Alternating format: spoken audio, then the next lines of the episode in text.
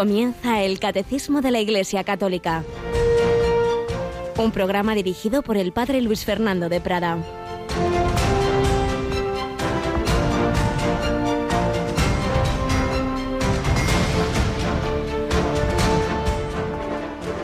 El Dios del cielo suscitará un reino que nunca será destruido, ni su dominio pasará a otro pueblo, sino que destruirá y acabará con todos los demás reinos, y él durará por siempre. En cuanto a la piedra que viste desprenderse del monte sin intervención humana y que destrozó el hierro, el bronce, el barro, la plata y el oro, esto significa lo que el Dios Todopoderoso ha revelado al Rey acerca del tiempo futuro. Alabado sean Jesús, María y José, muy buenos días en este martes 23 de noviembre de 2021, 23 de noviembre pues el tercer papa San Clemente, Clemente Romano, mártir como casi todos los primeros papas, porque siempre, de una manera u otra, la Iglesia ha seguido el destino de su Señor crucificado.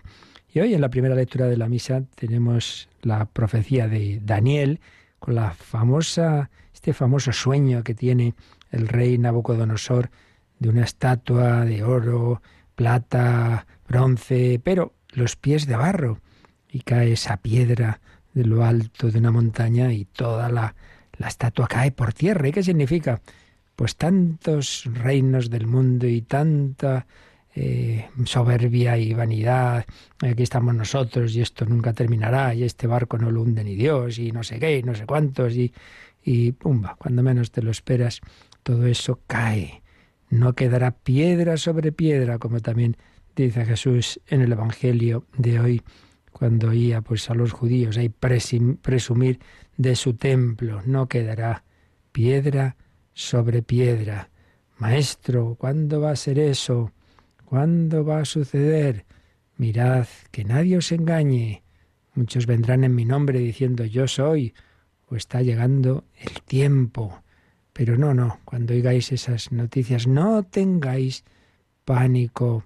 Es necesario que todo eso ocurra enseguida que habrá grandes terremotos, habrá guerras, hambres, pestes, fenómenos espantosos, grandes signos en el cielo, sí, sí, pero lo que nunca perecerá, ya sabemos, el cielo y la tierra pasarán, mis palabras no pasarán, pues es esa palabra la que queremos alimentarnos en Radio María, la que recibimos directamente de la escritura o de la tradición que la ha interpretado, del magisterio de la Iglesia que nos la va aplicando y concretamente el catecismo, donde se junta todo, escritura, tradición, liturgia, santos padres, santos modernos, doctores de la Iglesia, magisterio de la Iglesia, pues preciosamente sintetizado en esta magna obra, uno de los legados eh, del pontificado de San Juan Pablo II, que, más nos ayudan y seguirán ayudando durante muchísimo tiempo, como otras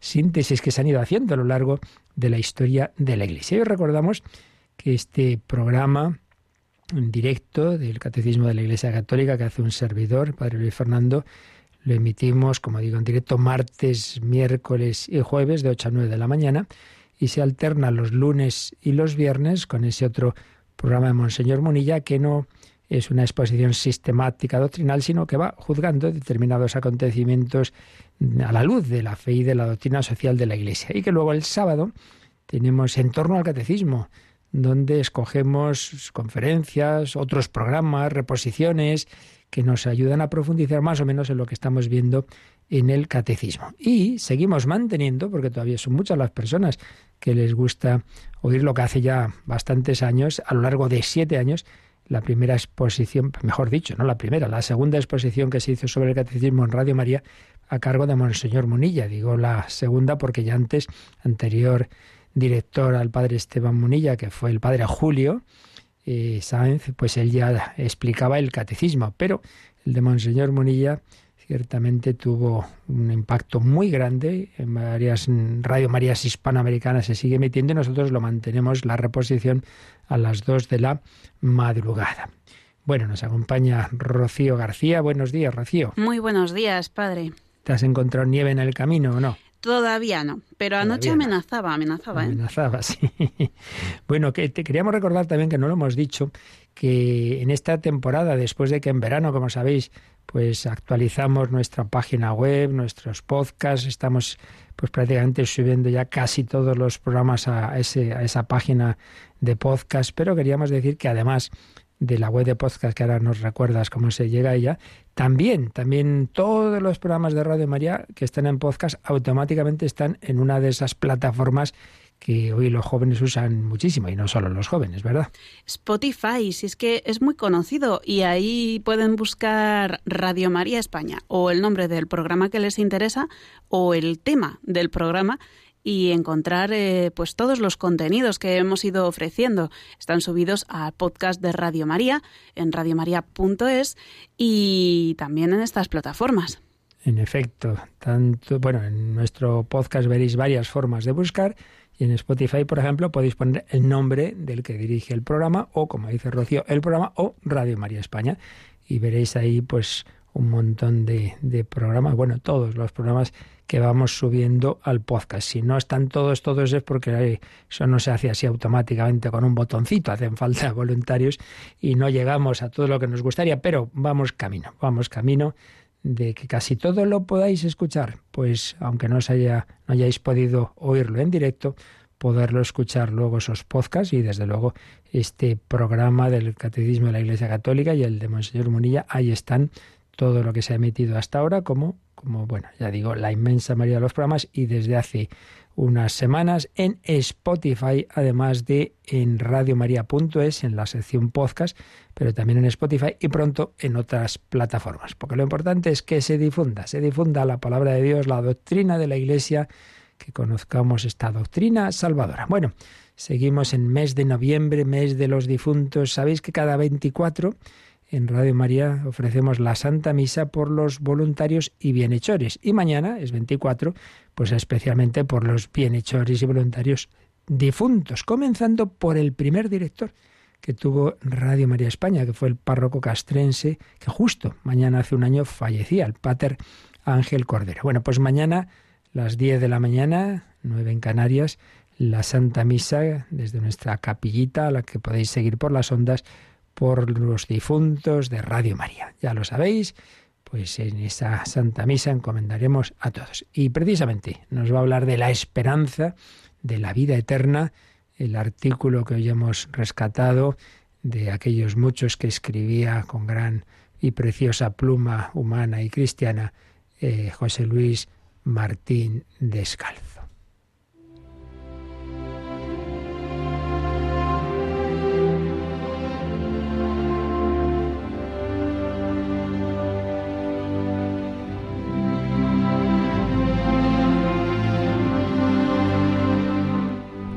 Campo sembrado de futuro.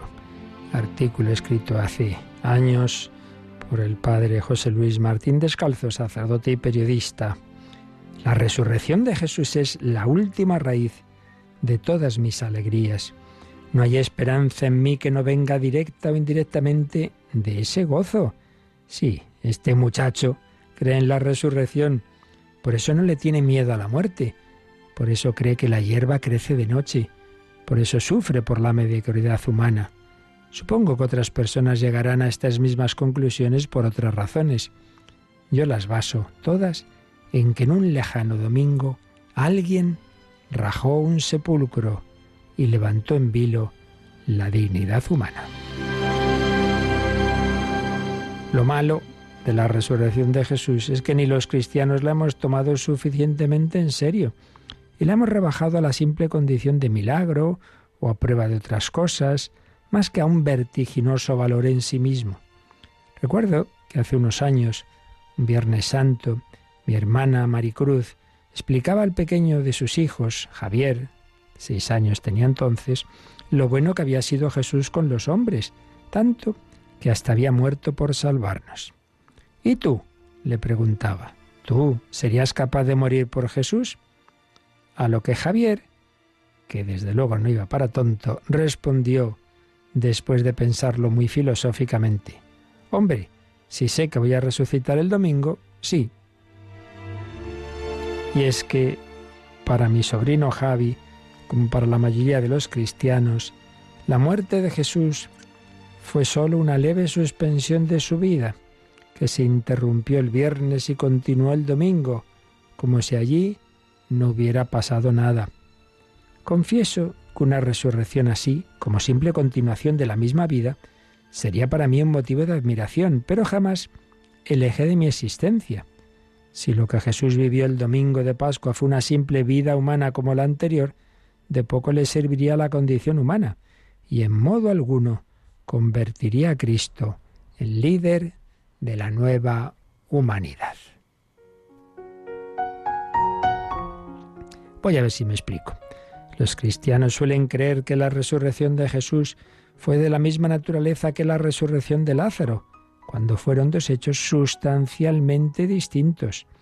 Las dos partes de la vida de Lázaro, interrumpidas por una muerte que fue una simple suspensión de la vida, eran idénticas entre sí, ambas terrenales, ambas llamadas a desembocar en el callejón de la muerte.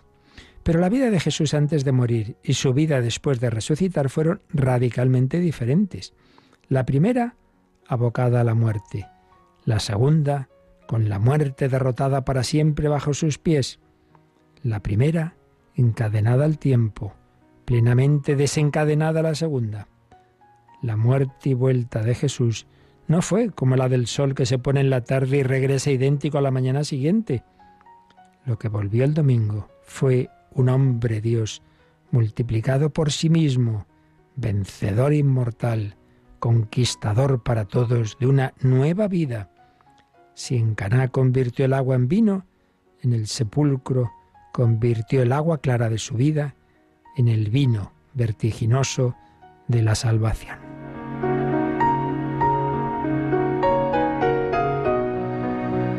Si entendéis todo esto, habréis descubierto por qué yo, que como cristiano me siento participante de esa multiplicación de la vida, apoyo en esa resurrección todas mis esperanzas. Los hombres nos creemos vivos, pero no es verdad. La muerte nos mantiene encadenados como a un oso los titiriteros.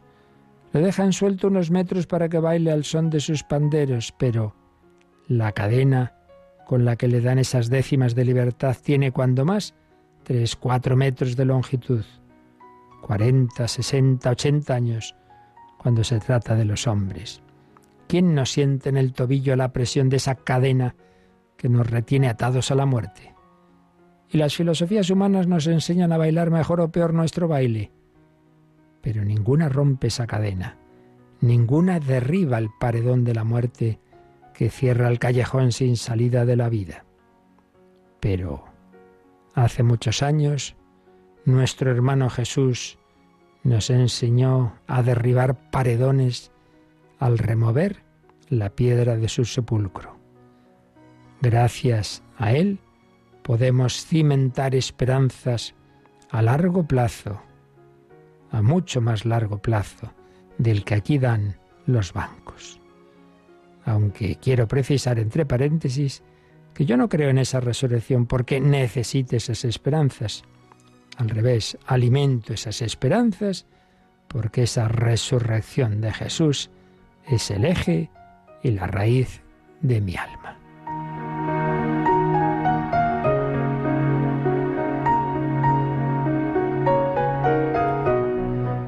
Pues sí, es el fundamento de nuestra esperanza, de nuestro sentido de la vida, de nuestra confianza en que alguien ha roto esa puerta fea de la muerte y la ha abierto hacia el prado precioso de la vida eterna. Eso sí, hay que ir de su mano, hay que aceptar la invitación a ir como oveja suya tras sus huellas.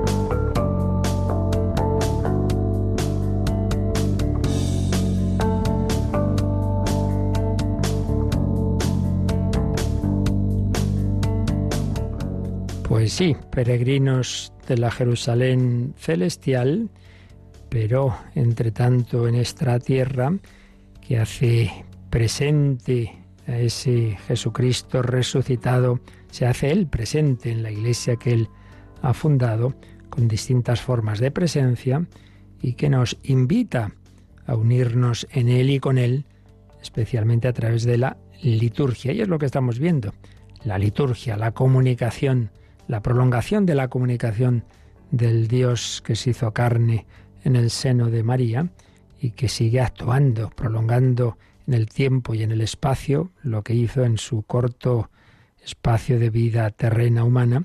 Y ahora como Hijo de Dios resucitado, Dios y hombre verdadero, nos comunica a todos los que no vivimos entonces esa su gracia, su palabra, nos da la participación en su misma vida divina y estamos en estos fundamentos de, esa liturgia en la que Él actúa y estamos respondiendo a esas preguntas generales sobre cómo se celebra la liturgia, cuándo, los diversos elementos de la misma y dónde. Entonces, en ese dónde estábamos viendo la teología de fondo de los templos cristianos. Por un lado, indicando que el Señor Jesús pues nos haya enseñado que, lo de menos es aquí o allá, que lo importante es el culto en espíritu y en verdad, que no significa simplemente un culto sincero del corazón, sino en el Espíritu Santo y en Cristo, que es la verdad. Pero eso no quita la importancia, la necesidad también de los lugares, de los de las iglesias cristianas. Lo que pasa con unos matices en una continuidad y en una cierta ruptura, o si no ruptura, por lo menos plenitud que, da un, paso adelante sobre los templos, los lugares de, oración en el Antiguo Testamento y, por supuesto, en las diversas religiones. De esto hablamos en días pasados, pero vamos a seguir avanzando, a acercarnos a, a lo que hay detrás, a la teología y espiritualidad que hay detrás de una iglesia cristiana. El último día veíamos pues cómo a lo largo de la historia de la Iglesia han sido muy distintos los tipos de iglesias, desde las los primeros, cuando se reunían sencillamente los cristianos en casas, normalmente en casas de, personas, una casa pues un poquito amplia y buena, y en una de las partes mejores de, de esa casa celebraban la Eucaristía, las oraciones, y luego, pues bueno, poco a poco ya fueron saliendo de ahí, cuando ya terminan las persecuciones, ya se empiezan a hacer iglesias grandes, las basílicas, las distintas formas de, de, iglesias que se han ido haciendo, los estilos románicos, gótico, barroco, renacentista, eh, los tiempos ya modernos, en fin, todo lo que, vamos, todo, un brevísimo resumen de lo que en otros programas de Radio María de liturgia y de arte se ve mucho más a fondo, pero aquí yendo a la esencia teológica, espiritual, que nos sirva para nosotros, cuando vamos a la iglesia, pues vivir eso de la mejor manera. Bueno, pues habíamos visto todo eso un poquito en base a los números 1179 y 1180 y hoy nos encontramos con otro número que nos da diversos matices teológicos y espirituales muy importantes sobre lo que es el templo cristiano. Vamos a leer el número 1181. En la casa de oración donde se celebra y reserva la Sagrada Eucaristía, se reúnen los fieles y se venera para ayuda y consuelo de los fieles la presencia del Hijo de Dios, nuestro Salvador, ofrecido por nosotros en el altar del sacrificio. Esta casa de oración debe ser hermosa y apropiada para la oración y para las celebraciones sagradas.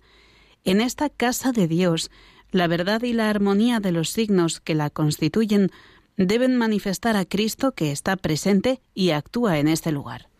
Bueno, pues un número muy bonito. La primera, las dos primeras frases, como en otras ocasiones, están tomadas de un documento del Concilio Vaticano II, concretamente de la Presbyterorum Ordinis número 5. Es el decreto sobre los presbíteros, sobre los sacerdotes. Hablando de la vida del sacerdote, pues habla de las iglesias, que el sacerdote tiene esa misión de, cuidar y de, regir en, ellas la la liturgia, ¿verdad?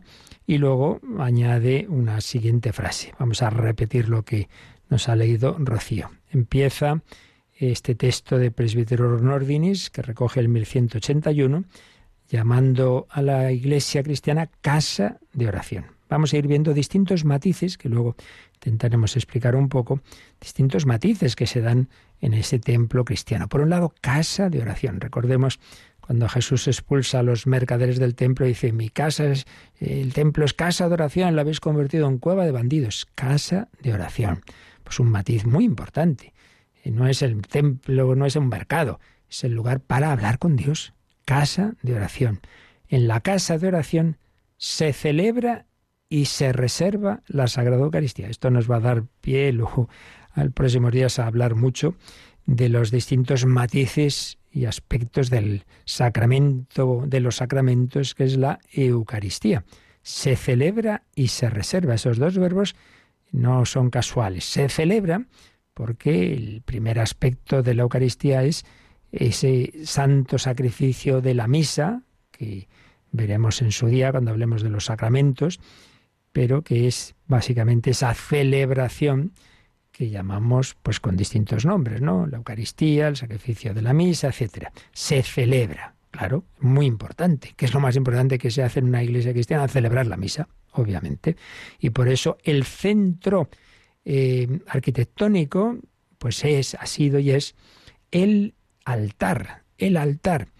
Lo que, lo que en otros, en el Antiguo Testamento podía ser el, el escriño, ese, ese, cofre donde estaban las, los rollos de, de, la Biblia, del Antiguo Testamento, o antes en el Templo de Jerusalén, el Santa Santorum, el, con el Arca de la Alianza. Bueno, pues en el templo cristiano es el altar. Pero, fijaos que dice, se celebra y se reserva la Sagrada Eucaristía. Ahí hay otro aspecto. Y es que, ya veremos por qué, siempre evidentemente estuvo la fe católica en que en la Santa Misa se transforma el pan y el vino en el cuerpo y la sangre del Señor. Eso siempre estuvo muy claro y que después de la misa las formas que no se han consumido, en ellas sigue esa presencia de Cristo y la prueba es que se reservaban eh, con suma dignidad, pero se hacía de una manera discreta, escondida en la sacristía o se, directamente se llevaban a los enfermos. A la fe estaba muy clara en que ahí estaba Jesucristo, pero bueno, en la historia de la Iglesia Muchas cosas pasan tanto en verdades como en las prácticas espirituales de los mismos sacramentos, que hay una evolución homogénea, nunca en discontinuidad, pero es verdad que sí, que a lo largo del, tiempo el Espíritu Santo va iluminando a la Iglesia para ir profundizando en lo que ya estaba en el principio, pero que, que el Señor tiene mucha paciencia, ¿verdad? Y que, y que eh, para el Señor un día es como mil años y mil años como un día, que dice San Pedro. Entonces son siglos para ir asimilando tantas verdades. Y por eso ahí ocurre con determinadas verdades que están en germen, pero que no llegan a precisarse dogmáticamente, por ejemplo, las verdades de la Inmaculada Concepción o de la Asunción hasta el siglo XIX eh, y XX no se definen, ¿no? Porque antes no estuvieran en la fe del pueblo, pero no había llegado el momento de precisarlas. Bueno, pues eso pasó también con el tema de la reserva eucarística. Hasta el segundo milenio, no se destaca en dentro del propio templo ese lugar de la reserva eucarística en lo que llamamos el tabernáculo o el sagrario. Entonces, y así, luego de, pues poco a poco en ese segundo milenio se va dando importancia a ese lugar en vez de tenerlo pues más escondido, como digo, en, en, la sacristía, pues un lugar importante, muy importante, obviamente, en la iglesia. Bueno, esto ya lo hablaremos. De momento simplemente es comentando esta cita del Vaticano II. Casa de oración, en ella se celebra el sacrificio de la misa, en ella se reserva la Sagrada Eucaristía, sagrario, ¿qué más? Se reúnen los fieles. Otro aspecto importante, la liturgia eh, no es algo individual. Ya lo hemos ido viendo en todas estas anteriores catequesis, es algo comunitario. Y por otro lado, el primer sentido de la palabra iglesia no es la iglesia física. Eclesia es asamblea, es, el, templo, el, el cuerpo de Cristo, somos nosotros, somos los cristianos unidos al cuerpo, al templo verdadero y fundamental, que es el cuerpo de nuestro Señor. Destruid este templo y en tres días lo reedificaré. Entonces, como miembros de ese cuerpo místico, somos una familia, somos todo una, una comunidad que se reúne, se reúne especialmente en el día de la resurrección del Señor, el domingo. Entonces, otro aspecto, la reunión de los fieles. Por tanto, deben ser templos que faciliten esa reunión de, de, la iglesia familia, de la iglesia comunidad, que por otro lado es una comunidad estructurada.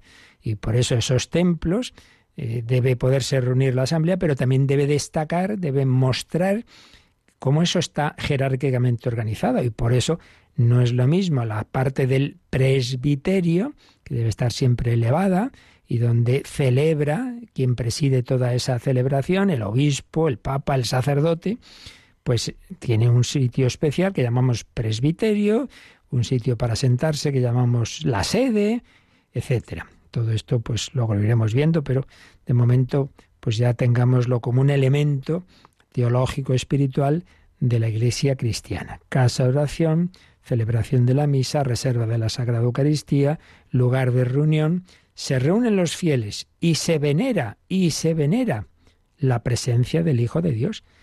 Hay distintas formas de presencia, que enseguida vamos a recordar, pero la presencia más fuerte, más densa, real por antonomasia que decía el Papa Pablo VI es la presencia eucarística. Por eso, en esa profundización de la fe que el Espíritu Santo ha ido mostrando en los últimos siglos, pues sobre todo esa importancia del sagrario, y que hace que nuestros templos estén habitados, aunque no haya una celebración, aunque entre yo solo en la iglesia, no hay nadie, no, no, si hay alguien, está Jesucristo. Y, no solo como Dios que está en todas partes, sino como hombre, con su cuerpo, sangre, alma y divinidad en el sagrario, con una lucecita que nos lo indica. Se venera para ayuda y consuelo de los fieles la presencia del Hijo de Dios, nuestro Salvador. Presencia, presencia, otra dimensión de la Eucaristía, la presencia del Hijo de Dios nuestro Salvador, ofrecido por nosotros en el altar del sacrificio. Claro, Jesús está en el sagrario no porque haya caído del cielo, sino porque ha habido una misa antes donde se ha consagrado ese pan y vino, pero consagrado en un sacrificio. Se ha celebrado el sacrificio eucarístico que hace sacramentalmente presente de manera incruenta el sacrificio del Calvario. Entonces, no lo olvidemos, esto es muy importante. ¿eh? Cuando yo estoy ante la presencia de Cristo Eucaristía o yo comulgo, no simplemente es que yo me encuentro con mi amigo Jesús, sino que me encuentro con ese cuerpo que fue entregado por mí en la cruz, con esa sangre que fue derramada para el perdón de mis pecados yo comulgo o yo estoy ante la víctima del sacrificio de mi redención. Por tanto, no simplemente el abrazo a un amigo, sino el, el agradecimiento a aquel que ha pagado por mí, aquel que me ha salvado, aquel que ha bajado al pozo hondo donde yo estaba secuestrado por el demonio, a ese zulo donde me tenía secuestrado, y ha pagado el rescate, el rescate de su sangre.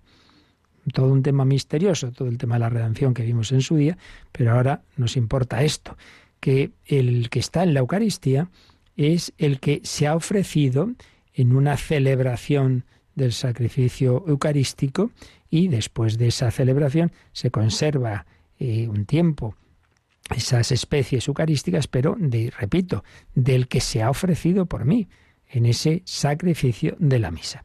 Así pues, casa de oración, lugar donde se celebra la misa, lugar donde se reserva la Eucaristía, donde se venera para ayuda y consuelo de los fieles la presencia del Hijo de Dios nuestro Salvador ofrecido por nosotros en el altar del sacrificio.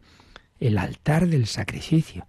No ofrecemos animales como en el templo de Jerusalén o, o, mucho menos hombres como en religiones salvajes que ahora algunos quieren eh, encima Mm, no sé, recordar como si fueran una maravilla, horror y espanto. No, no, se ofrece el se ha ofrecido el Señor Jesús de una manera incruenta, por amor, por amor a cada uno de nosotros. Presencia del Hijo de Dios nuestro Salvador ofrecido por nosotros en el altar del sacrificio. Y luego añade, esta casa de oración debe ser hermosa y apropiada para la oración y para las celebraciones sagradas. Hombre, pues ya se entiende, ¿no? Pues no, una cosa es sencilla, sin lujos, pero pero, pero que, menos que una casa hermosa y apropiada para la oración, que invite al recogimiento y a las celebraciones sagradas.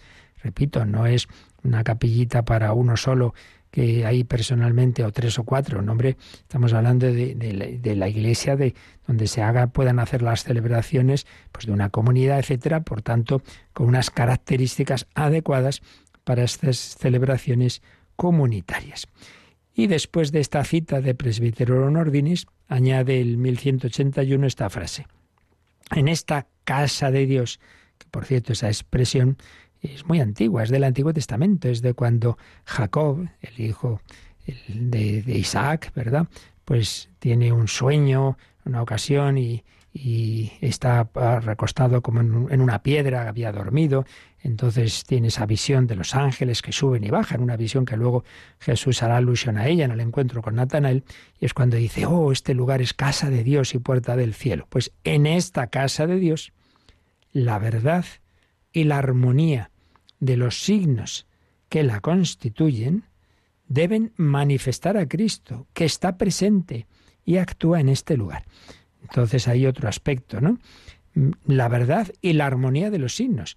Por eso ya vimos en días anteriores, en los apartados anteriores del catecismo, bueno, pues que en la liturgia entran muchos signos, ¿no? Entran imágenes también y entra la música, pues sí, todo que ayude para mm, descubrir, para acercarnos a esa presencia de Cristo, a esas formas de presencia de Cristo, que, que ya digo, son varias, que ahora enseguida vamos a recordar, un Cristo que, está ahí, que actúa de una manera especial, se comunica de una manera muy particular en la liturgia. Bueno, pues vamos a quedarnos un momentito dando gracias al Señor de que nos invita a esa cercanía con Él. Se prolonga la encarnación, qué bien se está, qué bonito esto que nos dice, ¿no? Que en, la iglesia cristiana se venera para ayuda y consuelo de los fieles la presencia del Hijo de Dios nuestro Salvador. Recuerdo una frase del Beato Manuel Domingo y Sol, fundador de la Hermandad de Operos Diocesanos, que llevaba en el seminario en el que yo estudié y pues claro, pues conocíamos frases suyas y tal. Recuerdo se me quedó grabada alguna ocasión esta, algo más o menos esto, ¿no? Dice, ¿qué sería de nosotros sin esa iglesia, sin esa capilla que en cualquier momento de alegría o de tristeza uno puede entrar y descubre esa lucecita roja y nos dice, ahí está Jesús, sí, ahí te está esperando. No tengo con quién hablar, no tengo amigos, mentira. Está Jesucristo, el mejor amigo, para ayuda y consuelo de todos nosotros. ¿No lo has probado? en vez de desahogarte con la vecina y hablar, con, que no digo yo que no, ¿eh? no se haga, y, aunque no, mientras no critiquemos, o ir a no sé quién que me ayude, sí, sí, tú vete a quien sea, incluido psicólogo y psiquiatra, muy bien, estupendo, pero primero empieza por nuestro Señor Jesucristo, y a lo mejor ya no te hace falta otros, empieza por esa cercanía de Cristo que se ha quedado con nosotros, qué bien se está aquí, Señor, en tu presencia.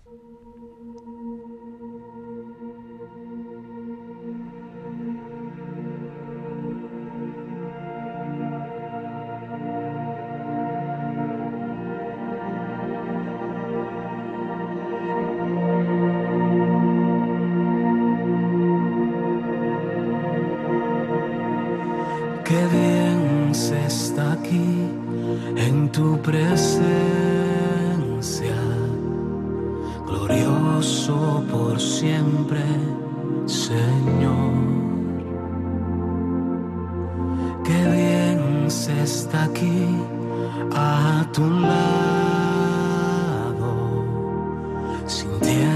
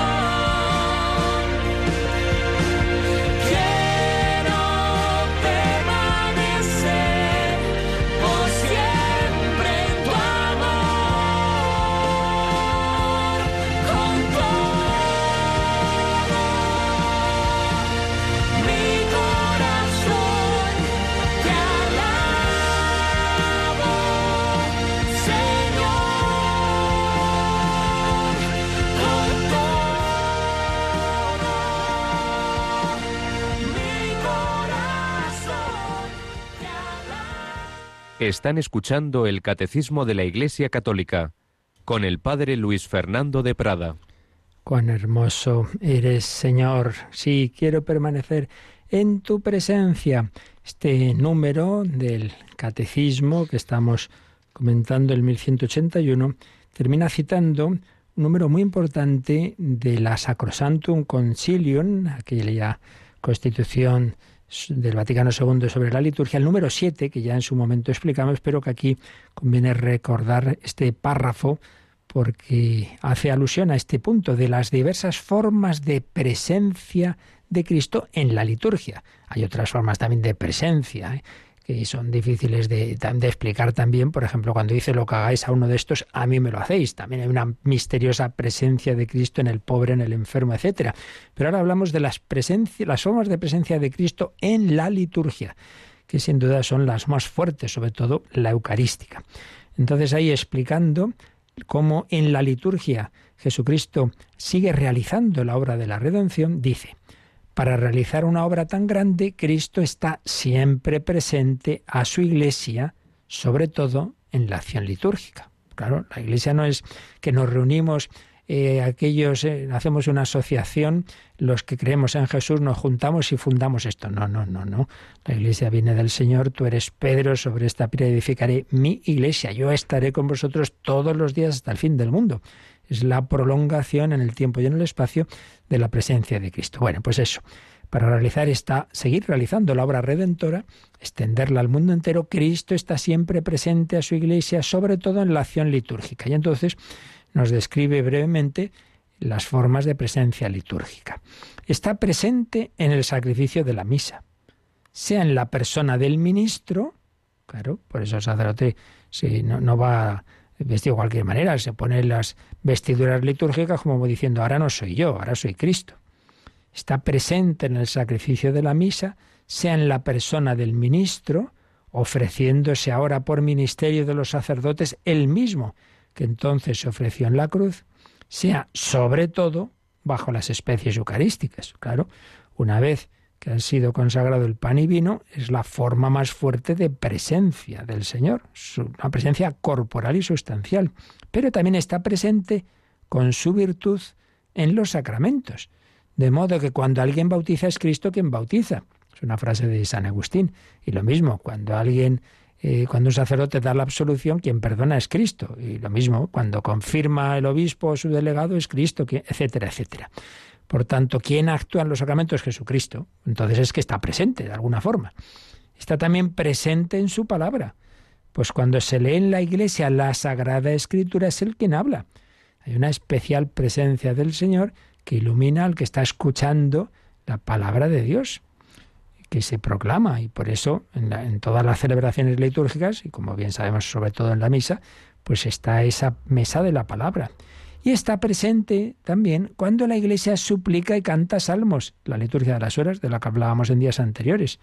El mismo que prometió, donde están dos o tres congregados en mi nombre, ahí estoy yo, en medio de ellos. Bueno, pues esto tengámoslo siempre muy presente, que en cualquier celebración litúrgica el celebrante principal, el que realmente importa es Jesucristo, que se sirve de las personas, del sacerdote, de los demás, de los signos, pero lo importante es esa presencia misteriosa. Bien, pero Rocío, este número 1181 nos dice que podemos echar un ojo a un número que, uy, está muy lejos, que está al final del catecismo, en la cuarta parte, en la parte de la oración, pero dado que ha llamado a la iglesia casa de oración, nos dice, bueno, tened en cuenta que cuando lleguemos a la parte cuarta de la oración hay un número, el 2691, que se titula Lugares favorables para la oración. Nos va a hablar de muchos sitios para hacer oración, pero en primer lugar, claro, nos va a hablar pues de las iglesias, así que vamos a leer ese, por lo menos ese primer párrafo del 2691. La iglesia, casa de Dios, es el lugar propio de la oración litúrgica de la comunidad parroquial es también el lugar privilegiado para la adoración de la presencia real de Cristo en el Santísimo Sacramento. La elección de un lugar favorable no es indiferente para la verdad de la oración. Así pues, todo cristiano pues está llamado a tener un diálogo con el Señor, claro, Por eso no lo olvidemos, ¿eh? La, la vida cristiana y la doctrina católica, que resume el catecismo, tiene cuatro patas, si no la mesa se cae. Y esas cuatro patas son las cuatro partes del catecismo. No basta que tú en tu cabeza te sepas toda la doctrina de memoria, que es la primera parte, que es muy importante, lo que creemos, la fe, resumida en el credo. Pero tampoco basta que todo eso pues lo celebremos en las, en las celebraciones litúrgicas. Todo eso hay que llevarlo a la vida, Segunda parte, liturgia. Tercera parte, la vida, la moral, la vida en Cristo. Pero todo ello en un diálogo siempre personal, no solo comunitario, sino también personal, único y de cada uno con el Señor. Cuarta parte, la oración. Entonces, ese diálogo con el Señor dice, hombre, hay que intentar mm, poner las condiciones que lo faciliten. Y una de ellas es el lugar. Sí, yo voy a rezar, en todas partes hay que rezar. Muy bien, entonces me voy al estadio de mi equipo de fútbol y ahí en medio del partido rezo. Pues sí, sí, rezarás para que gane tu equipo, sí, pero como que muy, muy indicado para centrarte y recogerte con el Señor me parece a mí que no es. Entonces hay que buscar el mejor sitio y, momento para la oración. Y el primero, nos dice este 2691, es la, la, iglesia casa de Dios, lugar propio de la oración litúrgica, ciertamente, pero también, también dice Sí, lugar propio de la oración litúrgica de la comunidad, ya lo hemos dicho. La iglesia para reunirnos, la celebración, la liturgia, pero también el lugar privilegiado, no dice único, pero privilegiado para la adoración de la presencia real de Cristo en el Santísimo Sacramento. Yo, eso claro, depende ya también un poco de cada uno, ¿no? Cada uno tenemos un camino porque el Señor nos lleva a cada uno, ya lo explicaremos esto también, pero en general ayuda mucho más el que tú estés en una iglesia ante Jesús sacramentado que simplemente, bueno, en tu habitación, que también, que también es sitio de oración, ya lo dice el Evangelio. Y este mismo número 2691 nos lo va a decir a continuación, pero en general, para algo se ha quedado el Señor también en la Eucaristía, en el sagrario, ¿no? Como que hay una gracia especial, una comunicación especial de, de, de Jesús en la Eucaristía. Es verdad que a continuación también nos habla de otros sitios y concretamente dice el lugar favorable también puede ser un rincón de oración con las sagradas escrituras e imágenes a fin de estar en lo secreto ante nuestro Padre, lo que dice Jesús en el Sermón del Monte, ¿no? En Mateo 6:6. Entonces, por ejemplo, sugiere y escuchémoslo bien, ¿eh? que en los hogares cristianos haya un rinconcito, un rinconcito a modo de oratorio. Yo esto lo he visto en varias casas en varias familias, pues un sitio que no hace falta que sea toda una habitación, claro, pero en, un, en una habitación hay una partecita donde tienes pues un Sagrado Corazón, ojalá familias consagradas al corazón de Jesús que se haya entronizado y si no, pues hablar con el sacerdote y pedírselo, Sagrado Corazón, un crucifijo, la Virgen María, eh, alguna, alguna velita, algo que ayude a la familia a reunirse. Oye, venga, por la noche vamos a leer el Evangelio de mañana, vamos a, si no el rosario, pues un misterio y si no, por lo menos, pues algunas oraciones para acabar el día aquí ante el Señor. Pues un rinconcito de oración. Luego nos habla de monasterios, de peregrinaciones, pero bueno, lo que aquí nos interesaba ir aquí. Eh, la iglesia es casa de oración por excelencia. Bueno, seguiremos desentrañando las muchas riquezas que hay en este número 1181, pero vamos a dejarlo porque teníamos pendientes algunas cuestiones, algunas preguntas, y si tenéis alguna más ahora en directo, podéis hacerlas llegar a Rocío por los caminos que nos van a recordar. Participa en el programa con tus preguntas y dudas. Llama al 91005 9419 91005 9419. Puedes escribir un mail a catecismo arroba radiomaria.es o escribirnos un mensaje al teléfono de WhatsApp 668 594 383 668 594 383.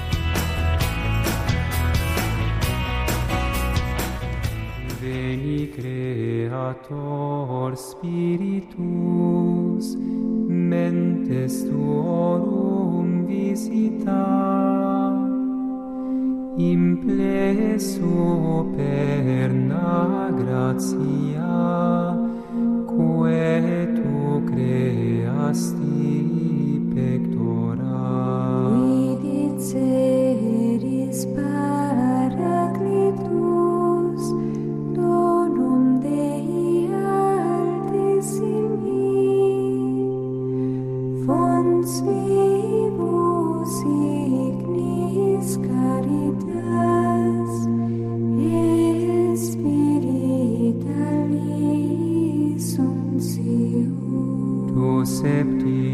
formis munere dextre rei tuo digitus tu rite pro said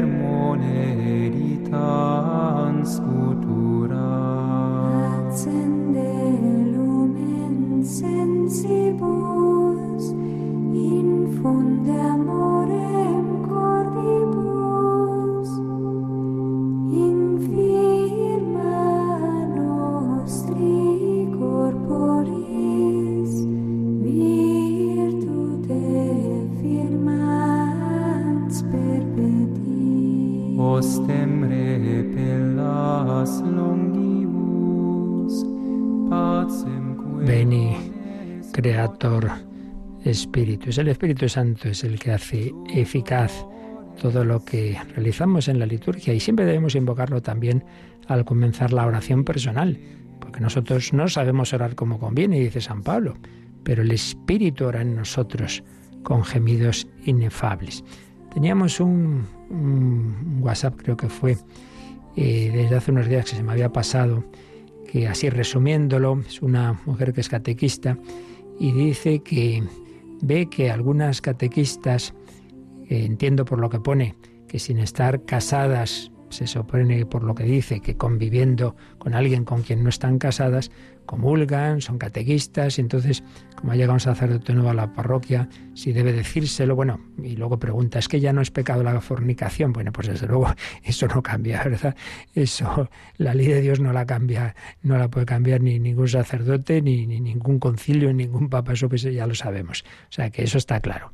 Eh, luego ya la pregunta concreta, hombre, el informar al sacerdote de lo que hay, bueno, pues no está, eso siempre, la, verdad nos hace libres, ¿no? Y luego ya la responsabilidad de si siguen de catequistas o no, eso ya, eso ya no es tuya. Entonces, lo claro es eso, que en efecto, eh, lo suyo es que, hombre, que el catequista transmite algo en lo que cree si resulta que dices una cosa y luego vives la contraria, así a ciencia, una cosa es la debilidad, ¿no? Que todos podemos tener un día, pero otra cosa ya es como una situación estable. Pues hombre, muy coherente no es, desde luego. Así que, pues en efecto, no, pues tienes razón en tu sorpresa con el tema y bueno, luego ya decírselo al sacerdote eso ya es un tema de, de prudencia y ya lo que él, lo que él diga, ¿vale? Luego había una pregunta muy sencillita Dice, ¿las lecturas de Adviento y Navidad son las mismas todos los años o no? Pues sí, sí, sí. En los tiempos que llamamos tiempos fuertes, Adviento, Navidad, Cuaresma y Pascua, a diferencia del tiempo ordinario, que van variando las lecturas, la lectura continua, se van cogiendo, pues eso, mm, para que se pueda leer básicamente todo el Nuevo Testamento, pues va alternándose, ¿no? Pues en un año unas lecturas, en otro año otras. En cambio, en esos tiempos fuertes sí que eh, siempre el primer lunes de Adviento está la lectura, el tal. Y únicamente los domingos, los domingos, ya sabéis que hay tres ciclos, A, B y C. Entonces ahí sí que los domingos puede variar y varía las lecturas en, en un año una, en otro otra, en otro otra. Y, y, en tres años están repartidas. Pero los días de diario las lecturas de Adviento y de Navidad son las mismas. Otra cosa es, claro, si coincide una solemnidad, por ejemplo, la Inmaculada Concepción, claro, el momento en que coincide un día de Adviento con el 8 de diciembre, ahí ya no se lee la lectura de Adviento, se lee las lecturas propias de la Inmaculada Concepción. Y luego, bueno, hay un testimonio precioso en el que llegó al WhatsApp que dice, hoy, después de casi 30 años, he confesado y recibido al Señor. Gracias a vuestras oraciones que me siguen ayudando a mí y a mi hija. Espero seguir contando con vuestras oraciones. María nos siga guardando bajo su manto. Pues demos gracias al Señor que se sirve también. Nos llegan muchos testimonios, gracias a Dios, de, conversiones, de personas que se acercan al Señor a través de, a través también de, de Radio María. Por eso, por eso estamos convencidos de que esto es algo del Señor y de María, un instrumento humilde, pobre, pero como pasa con esos instrumentos, que Dios los bendice y ocurren milagros, auténticos milagros. Y ha llegado ahora un WhatsApp que dice, ¿cómo podemos defendernos los católicos cuando nos llaman antropófagos porque estamos comiendo y bebiendo la carne y sangre de Cristo? Bueno, esto ya es tan antiguo que si cogéis el capítulo 6 de San Juan, cuando Jesús empieza a hablar, precisamente, si no coméis la carne del Hijo del Hombre, no bebéis su sangre, no tenéis vida en vosotros, pues ya se produjo ese mismo escándalo. O sea que esto no es nada nuevo. Ya los judíos que oyeron a Jesús hablar de que había que recibir en la Eucaristía, ya, se escandalizaron. Oh, ¿Cómo vamos a comer la carne de... ¿Pero qué es esto? Entonces Jesús les dice, es que eh, lo estáis entendiendo todo materialmente, la carne no sirve para nada. Sí, pero, pero hombre, claro, es que recordemos el artículo que hemos leído de Martín Descalzo. La resurrección de Cristo no es que vuelve a vivir al modo humano de anterior, sino que es una transformación total. O sea, el cuerpo glorioso es un cuerpo espiritualizado, es que sigue siendo un cuerpo, ¿eh? no es un fantasma, pero espiritualizado. Entonces no es como que aquí coges un cuerpo humano y lo comes, eso, al modo antropófago, no es eso. El, recibir a Cristo es un abrazo que el Hijo de Dios hecho hombre te da con su humanidad, con su cuerpo. Recordemos cuando se aparece en el cenáculo y Santo Tomás no creía, dice, trae, trae, trae acá tu dedo, trae tu mano, métela en mi costado. Es tocar esa humanidad de Cristo. Más aún, es que Jesucristo entra en ti. Esto es muy importante. La comunión no simplemente es que ese cuerpo de Cristo que estaba en el altar ahora cambia de sitio y viene a mí. No, es que Jesucristo viene a abrazarte, a darte un abrazo, un beso grande, eh, te, te, acoge en su corazón, Él en ti, tú en Él. Ese es, la comunión es eso, comunión, comunicación, abrazo. El beso es el Espíritu Santo. Entonces no hay que entenderlo en un sentido material, como si estuvieras, ya digo, comiendo un cuerpo en el estado actual, sino que al ser un cuerpo transfigurado que atraviesa las paredes, que está en todos los sitios, en todos los sagrarios, en el cielo, claro, es que es otra dimensión, otra dimensión. Entonces, juzgar cómo es la situación del cuerpo glorioso resucitado desde las categorías de lo que aquí vivimos, pues es lo que Jesús les decía a aquellos primeros que ya protestaban. Es que, es que lo entendéis todo de una manera carnal, material, y claro, pues hay que fiarse del Señor y de que nosotros no entendemos esas categorías porque claro, solo tenemos las que conocemos aquí en, esta, en, en, la física que ocurre en este mundo, pero es que tras la resurrección ya es otra forma de, de, las personas y concretamente de ese cuerpo resucitado de nuestro Señor Jesucristo. Más allá de eso, también os digo, las diatribas, muchas veces cuando es buena voluntad la persona que busca la verdad, pues eso, le explicas y ya está. Pero muchísimas veces ya puedes decirle lo que quieras, ya pueden ver milagros, como dijo Jesús, que algunos, aunque resucite un muerto, no van a creer, porque ya no es un tema de encontrar razones, que siempre hay que explicarlas, pero que por más que las des, no ese es el tema. Muchas veces es que uno en su corazón está cerrado, no le da la gana de, cambiar de vida, entonces pues no hay peor ciego que el que no quiere ver, eso ya lo sabemos.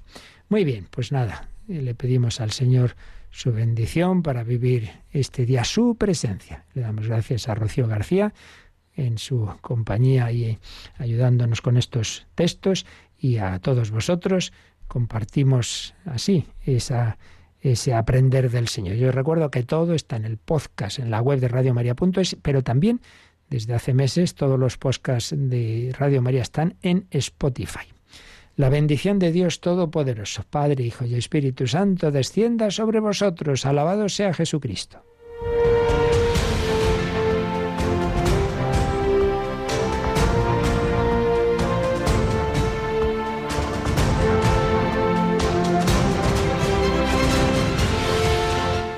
Han escuchado en Radio María el Catecismo de la Iglesia Católica, un programa dirigido por el Padre Luis Fernando de Prada.